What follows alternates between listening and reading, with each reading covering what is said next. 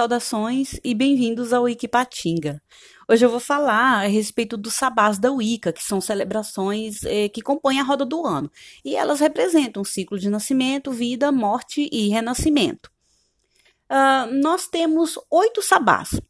São quatro sabás maiores e quatro sabás menores. Os sabás maiores, eles são de origem celta. E os sabás menores, eles foram colocados nas estações do ano. Bom, acontece que antigamente os povos antigos eles não celebravam as estações do ano. Por quê?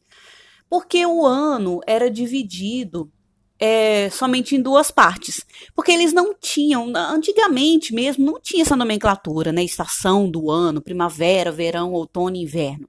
Não tinha isso. Naquela época existia a divisão da seguinte forma: metade clara e metade escura.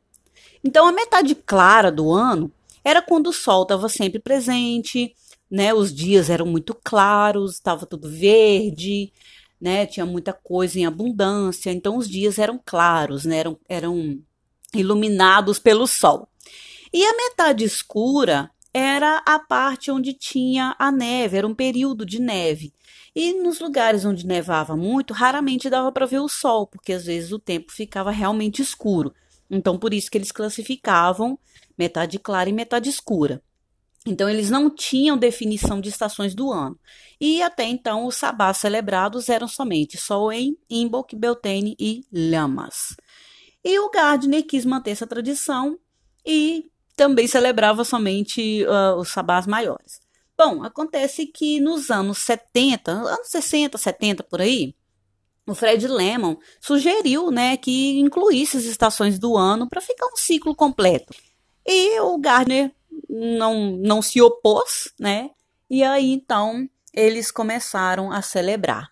E junto com o Aidan Kelly e junto com a Dorin Valente, eles nomearam esses, essas estações do ano eles pegaram correspondências de divindades, né, que representavam cada estação e colocaram o nome. Bom, o que, que acontece? A gente celebra a estação do ano propriamente dita? Não, a gente celebra o ciclo de vida dos deuses, né? Então, uh, a gente tem aí várias questões, né? Isso aí eu vou tratar em outro áudio, a questão dos hemisférios, tá bom? Uh, deixa eu falar só um pouquinho rapidinho o que, que significa cada sabá. Soen, que também é conhecido hoje como Halloween, ele representa a despedida do deus. O deus morre em Soen. Né? Ele já foi para o submundo e ele morre, ele é ceifado pela deusa.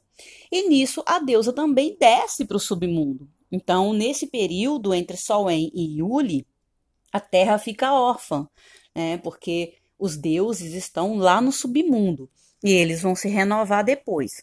Então, por isso que chama de período de trevas, porque é um período em que as divindades não estão presentes. Então, a gente tem aí, né, o Soen, que é a morte do deus e a ida, a descida da deusa pro submundo. Depois disso, a gente tem Iuli, que é o nascimento do deus, ou seja, a deusa já retornou do submundo e aí agora o deus vai nascer dela. E aí, então, começa toda aquela esperança, né? Porque o Deus é conhecido nessa época como a criança da promessa, é quando o Deus Sol nasce. Então, vem aí todo um período de esperança dentro de Yuli. Por isso que tem muito banquete, muita comida, muita bebida e muita fogueira, é uma celebração de boas-vindas. Logo após isso, a gente tem o Imbolc, que é o período onde a deusa está se recuperando do parto e ela está amamentando o deus. E o deus vai estar tá crescendo aí, né, de acordo com o que nutre. Então, esse sabá é um sabá de nutrição. A gente vai estar tá celebrando só as coisas que vão fazer crescer e amadurecer. Depois a gente tem Ostara, né, que é um período em que o Deus ele já está crescido, ele já está atingindo a maturidade, e aí ele já vai para os campos, para as florestas, né, que está tudo cheio de vida, os animais estão acasalando, então é um período de fertilidade. Depois disso a gente tem Beltane, que é o casamento da deusa e do deus. Então, ah, eles já estão no auge da maturidade, e aí acontece o casamento. Beltane também é conhecido como é, Véspera de Maio ou Walpurgisnacht. E uh, foi por causa disso também que o mês de maio ficou sendo sinônimo de mês das noivas, né? Porque era a época do casamento do deus e da deusa. Depois vem Lita. Lita uh, é onde o deus ele já está no auge, a terra já está toda amadurecida. E isso aí acontece após a, a união da deusa com o deus. E é um período onde os dias são mais longos. Depois de Lita, a gente tem Lhamas, ou Lunazá também, como é conhecido, que é a celebração que tem a.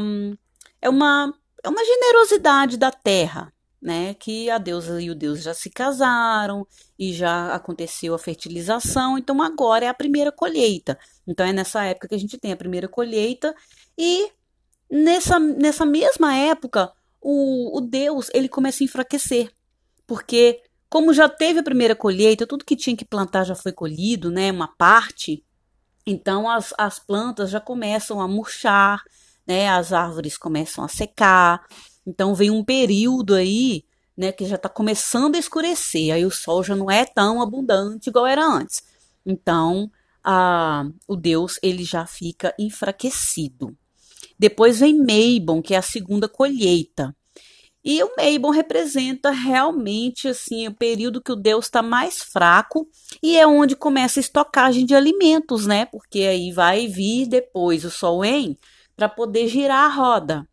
Então é nesse período né, de Mabon é que as pessoas vão começar a estocagem de alimento. E aí é que acontece que o Deus ele está tão enfraquecido que ele desce para o submundo para ele se renovar. E aí a deusa se prepara para a sua jornada ao submundo para ir atrás do Deus. Então, o Deus ele já desce para o submundo e a deusa fica na terra. E depois ela desce para o submundo em Solen e é onde ela ceifa o Deus e começa tudo de novo. Então a gente tem aí o ciclo de nascimento, vida, morte e renascimento. Bom, por enquanto é isso. Depois eu vou tratar de mais detalhes sobre sabás e se tiverem dúvidas, podem perguntar. E muito obrigado por terem ouvido e até o próximo podcast.